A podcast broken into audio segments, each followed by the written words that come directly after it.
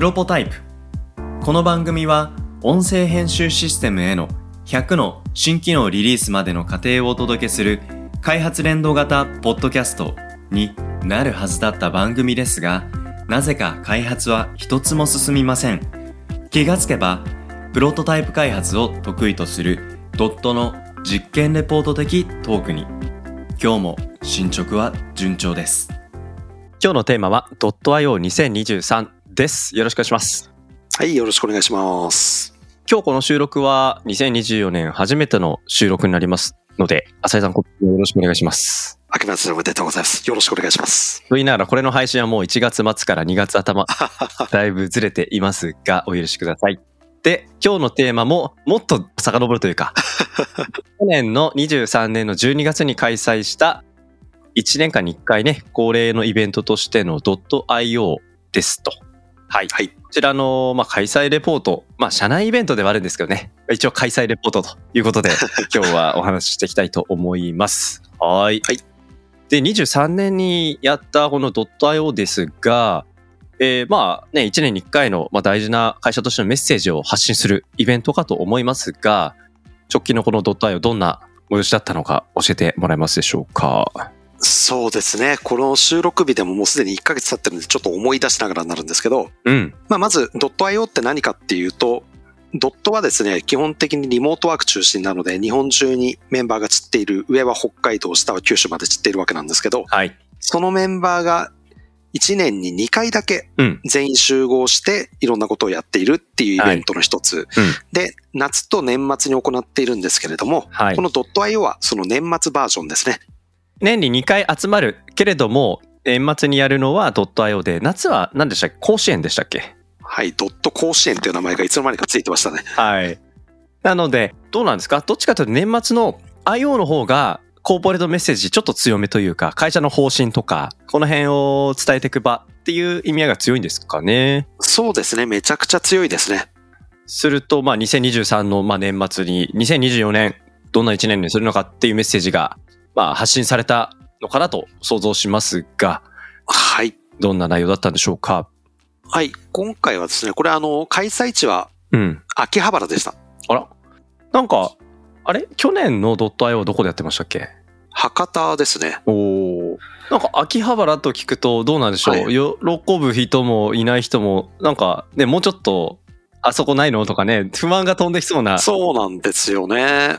この開催地どうやって決めてるかっていうと、はい。メンバーが居住している地域はい。を候補にして多数決で決まるんですよ。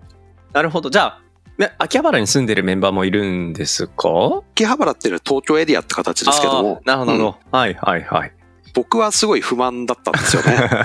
あと、東京住んでるメンバーも、まあ、うんせっかくだし、ちょっとどっか行きたいっていう感じだったんですけど、うーん。まあ、残念ながらと言いましょうか。はいはいはい。今回はうんね、あの、東京エリアになったんで、じゃあ、うん。あの、秋葉原にした理由はですね、はい。実はドットって秋葉原で誕生したとも言えるんですよ。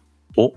あれ？もともとなんか、スタートの時のオフィスが別にあったわけじゃないですよね。そうですね、もともとは、あの、文京区だったんで、はい。あの、ただですね、ドットが生まれたその瞬間というのはですね、うん。秋葉原の磯丸水産なんですよ。あ、磯丸水産ってね、24時間やってましたっけ？あの居酒屋。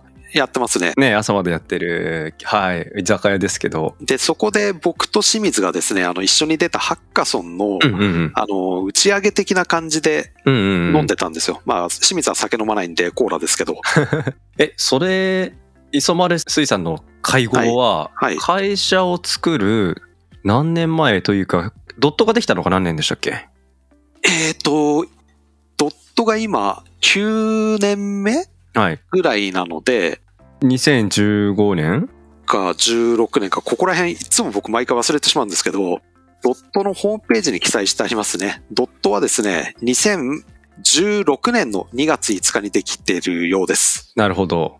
で、遡ること何年ぐらいに、磯丸水産の会。えー、多分その前年ですね、2015年にはいはいはい磯丸水産。なるほど。で、その時にはハッカソンの打ち上げをやっていて、そこでまあ、あの、いろんな仕事の話とかもしていたわけなんですよ。なるほど。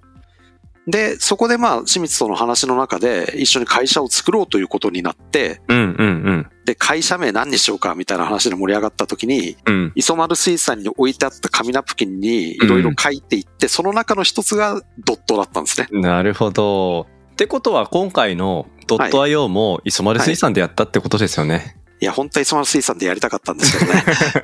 磯丸水産でやったらさすがになんかクレーム来るかなっていう風な形で、えー他のお客さんもいらっしゃいますし、貸し切りするほどの人数はまだいないんで、はいはいはい。はい。ということで、まあ、秋葉原のとあるスペースを借りてやっていたんですけれども、はい。えー今回はですね、うん。今まで .io っていうのは、あの、まあ、日本中にメンバー散っているし、はい。お互いがどんなプロジェクトをやってるかっていうのってなかなか知らない人もいるよねっていうことで、うんうんうんうんプロジェクトの共有会っていうのを中心でやっていたんですよ。まあ、ドットもね、近年メンバー増えて、みんながみんなお互いの状況知ってるわけじゃないっていう中でね、貴重な機会ではありますよね。ただですね、今年、まああの去年ですけども、2023年に関して言うと、うん。まあ結構メンバー内での会社の中のプロジェクトの理解っていうのも進んでいたり、ほうほうほう。あとは夏にも集まった時にプロジェクトの共有会っていうのを行ったので、はい。ちょっと一歩進んだものをやろうと。ほうほうほう。ということで、プロジェクトの共有はささっと終わらせて、はい。プロジェクトごとのうん。課題の振り返り会、課題改善の会を実施しました。一歩踏み込みましたね。そうなんです。うん。それもですね、あの、二部制に分けてですね、はい。まあ、プロジェクトを半分に割って、うん一部ではこのプロジェクトの振り返り会をやりましょうと。はい二部ではこのプロジェクトの振り返りをやりましょうってことで、全プロジェクトを二つに分けたんです。はいはいはい。で、自分が関係していないプロジェクトの振り返り会に参加してもいいよといううんうんうん。形をやったところ、結構あの、自分このプロジェクト興味あったんですよねとか、今今度始まるプロジェクトに結構近しいので、ここの振り返り会聞いてみたいとか、あそういうような形でうまくばらけてですね、あ。はい。自分が参加していなかったプロジェクトの振り返り会にも参加するっていうような催しも行いました。おーいいですね。聞いてて今、なんか就活のマイナビイベントみたいな。で、お前どこ行く？あそこどこ行く？みたいな。俺じゃああっち行くわ。あ、俺こっちだ。じゃあまた後で。みたいな。はいはいはいはい。うん。なんかそういうちょっと楽しそうな雰囲気を勝手に想像しちゃいました。うん。で、結構ですね、これまでドットってあの、いいところを中心で話そうみたいな文化はあって、はい。まあ、課題とかっていうあの、ちょっとうん。ね、ネガティブではないんですけれども、うんうんうんや。っぱりちょっとあの、少し若干重ための話になるような話っていうのを、はい。そこを中心に据えたっていうのは、本当に久しぶりだったんですけど、はい。この課題改善の会っていうのも、あの、進行は会社の別のメンバーにやってもらって、うん。で、使うフレームワークとかっていうのの選定もやってもらったりっていうような形で。やったんですけど、結構これがまた好評で、はい。で、あの、何々のプロジェクトの振り返り会参加したんですけど、うん。あれ、私のプロジェクトでもはい。同じことが起きそうなので気をつけますとか、うんうんうんうん。参加してなかったメンバーからそこってうちのプロジェクトではこうだったからこういうふうに改善できるかもね、みたいな話も出たり、はい。あとあの、プロジェクトの最中は、うん。ちょっと思ってたけど言えなかったことっていうのも、あ言うことができるきっかけになったので。結構、やった意義はとても大きかったなと思ってます。うんうんうんうん。だ普段なされないコミュニケーションで可視化されたとか言語化されたとか共有化されたっていうなんか会社の実態ここにより解像度高くにじり寄るっていうことを経営レベルのみならずメンバー含めて共有するっていうそういう機会になったと。これは普段プロジェクトやってるとね、作業とか納品物とかそういうことが優先度高いから、うんやっぱ、りね、やりたくてもできない。手つけられない。で、次のプロジェクト始まっちゃうと、うん、大事なことなのに振り返れずに時間ばかりが過ぎる。で、また同じことが起きる。みたいなね。うん、その循環をしっかり区切り入れたっていう、そういう機会になったんですかね。そうですね。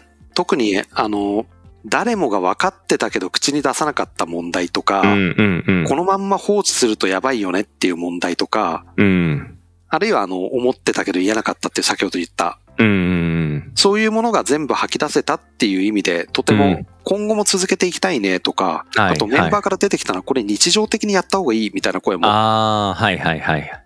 に課題に対して向き合うっっていう形で、あの、より強くなったんじゃないかなっていうドットなる全体が。ほどですね。ちなみに、まあいろんな課題がある中で、今日この収録の中でちょっとシェアしてもらえる大丈夫ななんか内容で、あ、こういう課題にこういう振り返り方の視点があるんだとか、こういうリアクションをメンバーが受け止めてたんだとかっていう、浅井さんなりのなんか発見でシェアしてもらえるトピックってありますか？そうですね。お客さんとのコミュニケーションの部分ですね。はいあの、はいはい。お客さんが結構物事をスパスパッと定め、まあ、うんいわゆる優秀なお客さん。うん。意思決定が早いと。うん、そうですね。意思決定も早いし、結構正確な、うんうん。とされていて、私はこういうのがやりたいので、こういう風な形のものを作ってくださいっうん。ていうような要望に対して、はい。それってでもなんかちょっと、お客さんのビジネス的にこれ正しいのかなっていうふうに思ったけれども、うん。お客さんがまああの、いや、これでっていうふうに断言されたので、わかりましたっていう形で、あの、受け入れちゃった。うんうんうんうん。で、これはあの、まあもちろんね、後々振り返れば、いや、うんダメだったね、ちゃんと言うべきだったねっていうふうなのあるんですけど、はい。あの、言えないというか、そこまで疑問に思わないシーンってのはよくあるじゃないですか。あははは、はい。ただ、その時点で、やっぱりあの、根底にあるのは、なんか、お客さんに反論するとか嫌われたくないとか、うん。そういう自己保身のところから始まっちゃったような気がしますと。はい。だから、あの、別にそこで自分の意見言って、うんあ、の、全否定されたところで、うんプロジェクトとしては疑問点が一つ解決したっていう前進だったのに、自分のことを考えてしまったっていうふうな、そこがなんかとてもいいうん観点だったなっていうふうに僕は思ってます。うんああ。まあ、そこの悩みに対する対処って、誰しも直面すると迷いますよね。そうですね。ましてやお客様が、まあ優秀だと、あの、社内外から思われてるお客様が言うことだからっていう、うん、そこで疑いをあ立てるっていうことを忘れてしまうようなシーン。うんうん。うん、ましてやそういう方に対して反対意見を物申すってね、社内でも意思統一がしきれてないような考えだってあり得るわけじゃないですか。そうなんでそこすよね。に、まあ個人としてのみならず、まあうんプロジェクトメンバー、ドットとしてどう、まああの、向かっていくのか。なんかそういうことをどうやってその場その瞬間調整しながら対峙していくのかっていうことを、まあ今後起きた時にどうね、あの向き合っていくか。ううんん、それは、なんかね、おざなりにしてはならない、ね、なんか大切なトピックではありますね。そうですね。まあでもね、聞いてると単なるプロジェクト共有でも十分、まあ意義があったであろう、このね、ドット .i のメイントピックが課題改善っていうことにつながる。これはね、2024年のドットの組織としての強固さ、うん、ここに対しての、うん、期待感がなんか持てる時間だったんじゃないかなって思いますけど、どうでした？そうですね。メイントピックとしては、実は、あの、まあもちろん課題改善っていうところもそうだったんですけど、うん。今回の .io はですね、はい。翌年のうん。方針を発表するっていうよりももっと大きな方針の発表の回っていうのもあったんですよ。はあ、はあはあ、実はですね、あの、今後3年のドットの方針っていうところを、うん。去年の .io では発表しました。単に1年ではなく3年の時間の計でどう、はいまあ会社を、まあ、成長であったり前進、うんうんなんかさせていくのかっていうそういう考えを伝えたっていうことですか？そうですね。我々の目指す方向はこっちですよって話をうん共有させてもらったんですね。で、それは、えっ、と、第何回だったかは忘れてしまったんですけれども、うん。以前ですね、以前の回で、うんえードットがはい。生まれ変わるよみたいな話をちょっとさせていただいたかなと。はい。で、その話をより詳細な形で、はいえー全社的に発表したというものなんですけれども、はい。はい。それを今後3年のドットの取り組みっていうのを僕らドットネクストと呼称したんですけれども、はい。はい。はい。今までよりもちょっと大人な感じで発表したんですね。大人な感じ。はい。ちょっとなんかき聞いてて恥ずかしい感じになってきませんか？あのーまあ、変な意味ではなくてですね、うんうんうん。単純に今までって結構あの、みんなは作ることに集中しようとか、あの、やりたいことを強めていこうとかっていう、うんうんまあ、より前だけを見ていいよっていう OK の、うんうんいい。よって話をしていたんですけど、はい。あのー今回はですね、今のドットの売り上げはいくらですとか、うん。うん。利益はこれぐらいですとか、うん。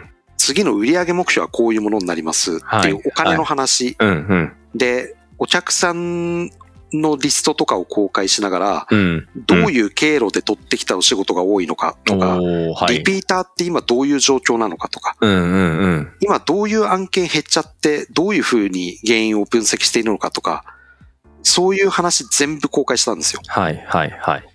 で、そういうのって今までは、まあ、あの、経営陣とか、うんあと、まあ、いわゆるリーダークラスの人間までで抑えていたうん。話だったんですけど、もう今のドットのメンバーだったら全部受け止められるだろうということで、はい。それを全部公開して、うん。その上で、えーはいこういうふうにやっていくので、みんなで頑張っていきましょうっていうような話を。うん、うん。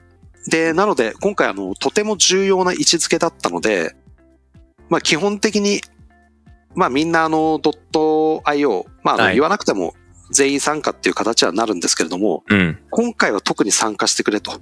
うん、うん、うん。で、参加できない人もあの、まあやむを得ない事情で、参加できない場合はあの、リモートでっていう形はいはいを取った結果、はいえー参加率は100%を超えてですね、ほうほう。100%超える？はい、あの、4月入社予定の方もなぜか参加していたっていう、はい、という形でとても有意義な時間になりましたし、うん。まあその3カ年計画のところ、はい。ありていに言ってしまえば AI のところを強めていくよって話なんですけれども、うんはい。まあそこに付随していろんなことをやっていくので、今後3年のところでどんどんさらに面白いことになっていくと思いますので、うんはい。プロポタイプ聞いてる方はぜひですね、えー今後の話もご期待していただければなというふうに思っております。そうですね。はい。かつ、あの、プロポタイプでここカバーすべきなんじゃないのっていうね、あの、中からの そういう、あの、知った激励などもお待ちしていますということなので、はい、ぜひ。やっぱり組織が変わるタイミングというのは、まあ、こういう方針出した後の、うん、走り始めた後の方がね、あの、いろんなドラマが待ってると思いますので、まあ、その辺、経営課題、組織課題含めて、はい、新しいドットに生まれ変わるいろんな、まあ、営みをまたこのプロポタイプの中でも話していけたらなと思いますので、ぜひまた持ってきてください。はい、よろしくお願いいたします。はい、よろしくお願いします。ということで、今回は .io2023 についてお届けしました。ありがとうございました。ありがとうございました。